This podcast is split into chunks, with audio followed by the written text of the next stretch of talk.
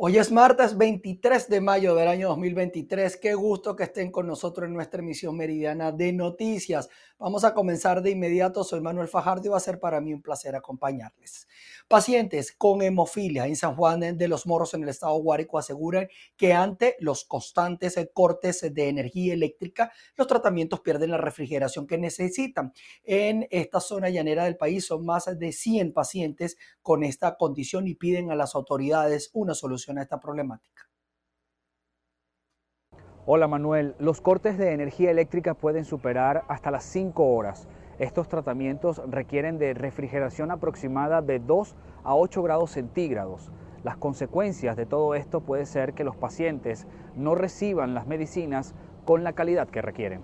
Eh, necesitamos que eh, mantengan una temperatura muy baja, entre 2 a 8 grados, y eso equivale a que en, eh, la luz se vaya durante mucho tiempo y entonces pierde efectividad lo que es el factor 8, porque yo soy paciente con hemofilia y tenemos ese, medicamento que es muy delicado para, el, para la salud. Nosotros los, los venezolanos no podemos costear el, el costo, el, pagar el costo del producto y es en dólares. Y mil 1.900 bolívares hace un año. La, cajita de 500 eh, unidades, 1.900. Y por lo menos en, el caso mío yo me pongo 3.000 unidades. Pues. Bueno, ahí sacarán ustedes la cuenta. Este tratamiento eh, debe permanecer bien refrigerado. Eh, no puede perder la temperatura ya que eso baja la calidad del mismo. Entonces ahora tenemos cortes de luz de 4, 5 hasta 6 horas de una manera diaria, bajones cada rato. Esto afecta a las neveras y a su vez no está afectando el tratamiento. En el caso de mi hijo, pues al yo pasarle, él tiene profilaxis, es una dosis interdiaria, me he dado cuenta que no está reaccionando de la misma manera que se debe hacer. ¿Por qué? Porque ya el tratamiento se ha, estado caliente, me ha tocado comprar hielo para mantener una cava, pero no todo el tiempo estoy en la casa. ¿ok? Entonces, ¿qué sucede cuando estoy en la casa? El tratamiento que allí se calienta, el llamado es que el gobierno pues o hace un horario fijo de racionamiento o no soluciona. Otra de las situaciones que afecta a los pacientes con hemofilia es el traslado de aproximadamente tres horas que deben realizar hasta el Seguro Social en la población de Calabozo para adquirir estas medicinas, una situación que también pone en riesgo las propiedades de este tratamiento. En Guárico, Venezuela, Jorge González. Nos vamos hasta el estado Bolívar porque docentes del sur del país protestan por la presunta suspensión de sueldos a 40 educadores desde el mes de enero que se mantienen en acciones de calle. Carlos Uniaga tiene más detalles sobre esta información. Establecemos este contacto desde Puerto Ordaz, acá en el estado Bolívar. Los docentes de esta zona del país continúan con su reclamo. Vamos a conversar de inmediato con Judith Poleo de Serpa, representante del magisterio, para que nos cuente bueno, las razones por las cuales insistentemente los docentes siguen en la calle. La lucha de nosotros es con todo derecho que le estamos haciendo, porque se nos están conculcando de manera arbitraria, de manera criminal, porque esto es un hecho de lesa humanidad haberle suspendido el salario a esos 40 docentes. En el CAIPA fueron más de 200 y hay una cantidad que están restringidos. Eso significa que para el 30 de mayo le pasará lo que le pasó a los del 15, no cobran. Pero nosotros debemos manifestarle a las autoridades educativas estadales que hagan todo lo posible por subsanar esa situación porque no crean ustedes que por ese amedrentamiento, ese vulgar chantaje, nosotros los gremios en Caroní vamos a dejar de luchar. Y mientras tanto, los que tienen su salario eh, vigente, ¿cuánto cobra? ¿Cuánto gana un docente en esta zona? Mire, mi hijo, el que más llega un poquito es aquel que es docente 6. Y aquí hay mucha gente que los han jubilado y no han llegado a los 100 dólares.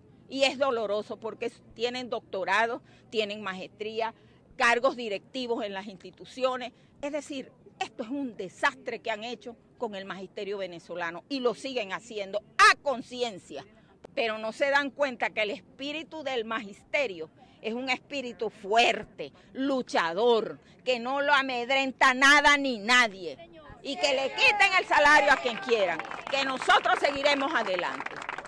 Bien, parte entonces de las declaraciones que hemos recogido en esta protesta de maestros. Hay que recordar que desde enero los docentes en todo el país están reclamando por sus reivindicaciones laborales y en el transcurso de las protestas se han sumado otros, otras denuncias, como por ejemplo las eh, amenazas que reciben por salir a manifestar. Es la información que tenemos a esta hora desde el Estado Bolívar. Así regresamos con ustedes al estudio. Y los trabajadores públicos salieron nuevamente a manifestar en el estado de Mérida con una caminata llevando su mensaje de protesta a la población de esta región. Amigos de BPI TV, el día de hoy nos encontramos en la Plaza Milla, en el centro de la ciudad de Mérida, donde nuevamente los trabajadores públicos del Estado han salido a protestar para exigir sueldos justos. Vamos a escuchar las declaraciones de Dionis Dávila, secretario general de Ciprula. Sí, bueno, esta mañana como llevamos ya, estamos claros, llevamos ya cinco meses en la calle, y no es que estemos cinco meses, llevamos más tiempo, pero retomamos esta lucha hace cinco meses y no hemos tenido una respuesta oportuna por parte del Estado venezolano quien día a día sigue pisoteando más el salario de los trabajadores, día a día sigue eh, pisoteando la esperanza de todos nosotros, pero más aún sigue pisoteando un sector que es tan vulnerable como el jubilado, el pensionado, quien o a quienes le está negando, le está cercenando el derecho de tener una vejez tranquila. Por eso hoy decidimos hacer una actividad diferente, una actividad porque ahora vamos es a mantenernos no solo en la calle, sino caminando por todas las calles de la ciudad como lo estamos haciendo en el país o como lo vamos a hacer este 29 de marzo, donde, perdón, este 29 de mayo, donde todas las universidades del país, todos los sectores públicos, todas las distintas organizaciones estaremos dando una respuesta a este gobierno, porque este gobierno piensa que somos tontos. No, no somos tontos. Lo que somos y estamos dispuestos a seguir luchando por los derechos que nos quitó y nos arrebataron a todos los venezolanos y sobre todo a los trabajadores, pisoteando la Constitución Nacional, porque pisoteó el artículo 91 de la Constitución, lo desapareció, lo sacó de la Constitución, porque si no tenemos salario, ¿cómo existe el artículo 91 de la Constitución? De tal manera que aquí estamos y aquí estaremos en la calle luchando por los derechos y reivindicaciones de todos los venezolanos. Muchas gracias por las declaraciones, amigos de BPI TV. Es parte de la información que nosotros obtenemos desde la protesta que se registra en el centro de la ciudad de Mérida. Reportando desde la ciudad andina, soy José Gregorio Rojas. BPI TV. En otros temas, el precandidato por el Partido Acción Democrática, Carlos Prosperi, pidió a la Comisión Nacional de Primaria que permita la inscripción de quien quiera participar en los comicios del próximo 22 de octubre. Escuchemos qué fue lo que dijo en rueda de prensa el día de hoy. Respetuosamente, hacerle un llamado a la Comisión Electoral de Primarias, a cada uno de los miembros que integran la Comisión Electoral de Primaria, hoy le solicitamos que permitan la inscripción de quien quiera participar en las elecciones primarias. No podemos seguir creyendo que si cada uno está por un lado, que si algunas personas dicen que se les negó esa participación, intenten dividirnos aún más. Los que tenemos un mismo norte, los que tenemos un mismo fin, que es salir de esta tragedia que golpea al pueblo de Venezuela, tenemos que unir esfuerzos, que aquí no tenemos que seguir pensando primero en nosotros, sino pensar en Venezuela, en nuestros hijos y en el futuro de esas nuevas generaciones.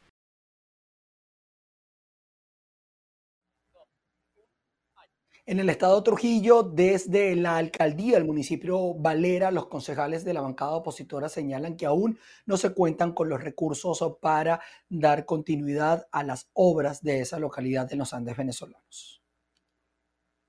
Saludos, muchísimas gracias por este contacto que realizan al Estado Trujillo. La concejal por la bancada democrática Iralí Guerrero hace un llamado de atención a la alcaldesa del municipio Valera a propósito que aún a este quinto mes del año 2023 no se ha instalado el Consejo de Planificación. Escuchemos lo que nos dijo. En mayo y todavía no se ha instalado el Consejo Local de Planificación para este año. Es decir, que aún no llegan los recursos de a nivel central para continuar la segunda etapa de los semáforos. Aún no llegan los recursos para cualquier cantidad de proyectos que se hicieron a través del Consejo Local de Planificación. Vamos a esperar, pero de verdad debo decirlo y hacerlo público y comunicacional porque esto puede ayudar a la municipalidad a resolver grandes problemas.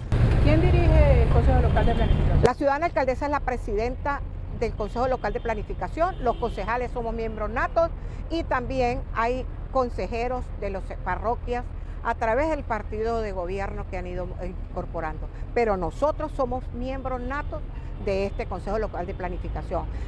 Exigimos eh, la continuidad de la situación de los, de los semáforos, exigimos que los camiones estén al día para que no tengamos estos problemas y podemos conseguir ese canal de comunicación a nivel central.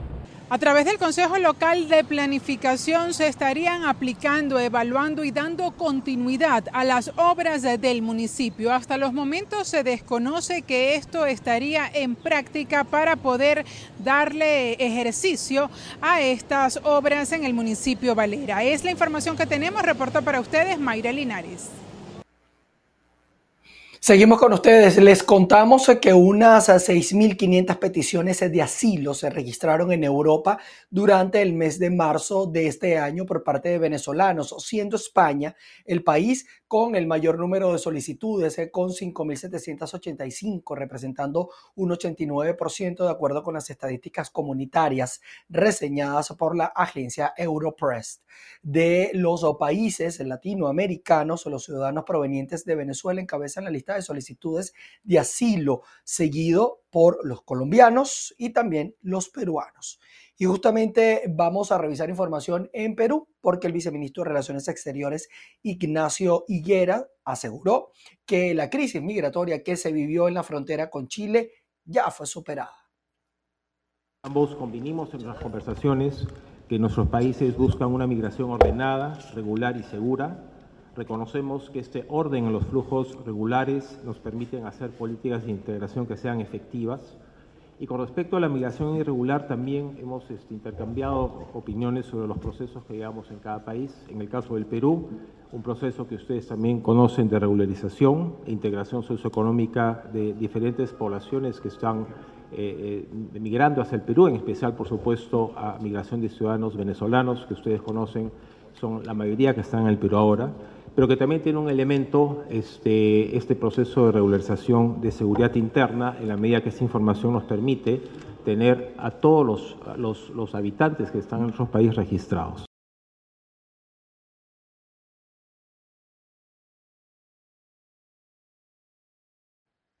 En Chile, la policía de ese país informó que fueron detenidos presuntos integrantes de la banda delictiva del tren de Aragua.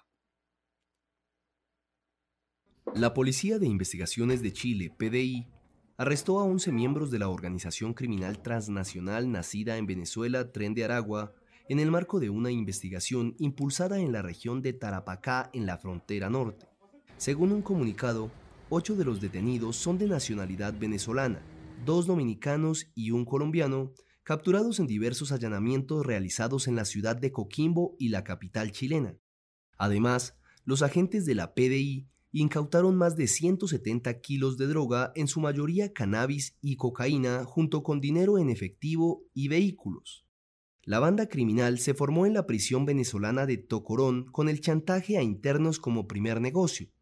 Después diseñó una estructura jerárquica alrededor de los líderes en el centro penitenciario que replicó en el exterior. La crisis migratoria venezolana fue la herramienta utilizada por la citada organización criminal para extenderse por todo Sudamérica y establecerse en países como Colombia, Perú, Bolivia y Chile, donde creó redes y se apropió de pasos fronterizos no habilitados a través de la coacción, el chantaje y la corrupción. Muchos de sus integrantes son víctimas de la misma organización, personas incorporadas tras ser obligadas a pagar una cuota periódica para mantener su negocio o su integridad física.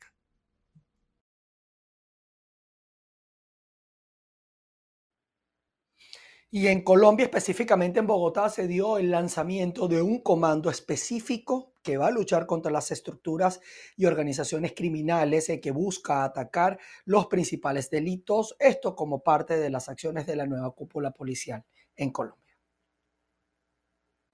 El Comando Élite contra el Multicrimen tiene como finalidad desmantelar todas las estructuras criminales que operan en la ciudad dedicadas al homicidio, extorsión, tráfico de estupefacientes, instrumentalización de menores, lavado de activos, entre otros delitos. El comando desplegará operaciones especializadas contra el tren de Aragua y otras estructuras multicrimen priorizadas. Tendrá 50 uniformados con experiencia, trayectoria y conocimiento especializado, comandados por el teniente coronel Freddy Yamik Barbosa Molano, experto en la lucha contra la criminalidad con más de 25 años de experiencia. También utilizarán 10 drones para vigilancia aérea, sistemas analíticos de información criminal y equipos portátiles para la identificación de personas. El Comando Élite tendrá cuatro equipos motorizados desplegados para reacción inmediata en seis localidades de la ciudad. En Bogotá, Miguel Cardosa, BPI TV. Y nos vamos hasta El Salvador porque rindieron un homenaje a los aficionados que murieron en el estadio Cuscatlán tras la avalancha humana del pasado fin de semana. Con flores, velas, camisas de la Alianza y una pancarta con mensajes, se rindió homenaje a los aficionados fallecidos tras una estampida humana en el estadio Cuscatlán en la capital de El Salvador. Las afueras del escenario deportivo son el epicentro de los honores y allí un pequeño altar se encuentra a escasos metros de la entrada principal, en donde una pancarta reza un sentido Descansen en paz. Las puertas del estadio Cuscatlán están cerradas y en el acceso a la zona general sur, donde se generó la noche del sábado el incidente, aún hay zapatos esparcidos y restos de banderas con el escudo de la alianza. Trabajadores de limpieza del estadio realizan este lunes tareas de ornato, ya que el domingo, tras el incidente, no se podía ingresar al lugar que permanecía custodiado por la policía por las inspecciones que aún se realizaban. Las autoridades salvadoreñas aún continúan con la investigación del hecho sin que hasta el momento hayan señalado a ningún supuesto responsable. La muerte de estas 12 personas, que se convierte en la mayor tragedia deportiva del país centroamericano, se dio en el marco del juego de vuelta entre Alianza y el FAS por los cuartos del torneo Clausura 2023. Tras el incidente, los otros partidos de cuartos de final fueron suspendidos y aún se desconoce cuándo se levantará la suspensión y las medidas que se tomarán. El hecho, el primero de esta magnitud en la historia del fútbol salvadoreño, ha consternado a la población en general y ha tocado con más fuerza a los amantes del balompié nacional.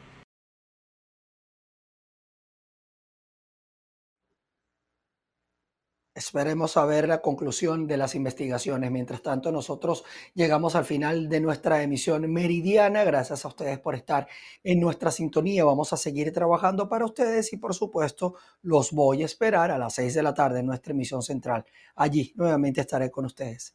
Se les quiere. Buen provecho. Chao, chao.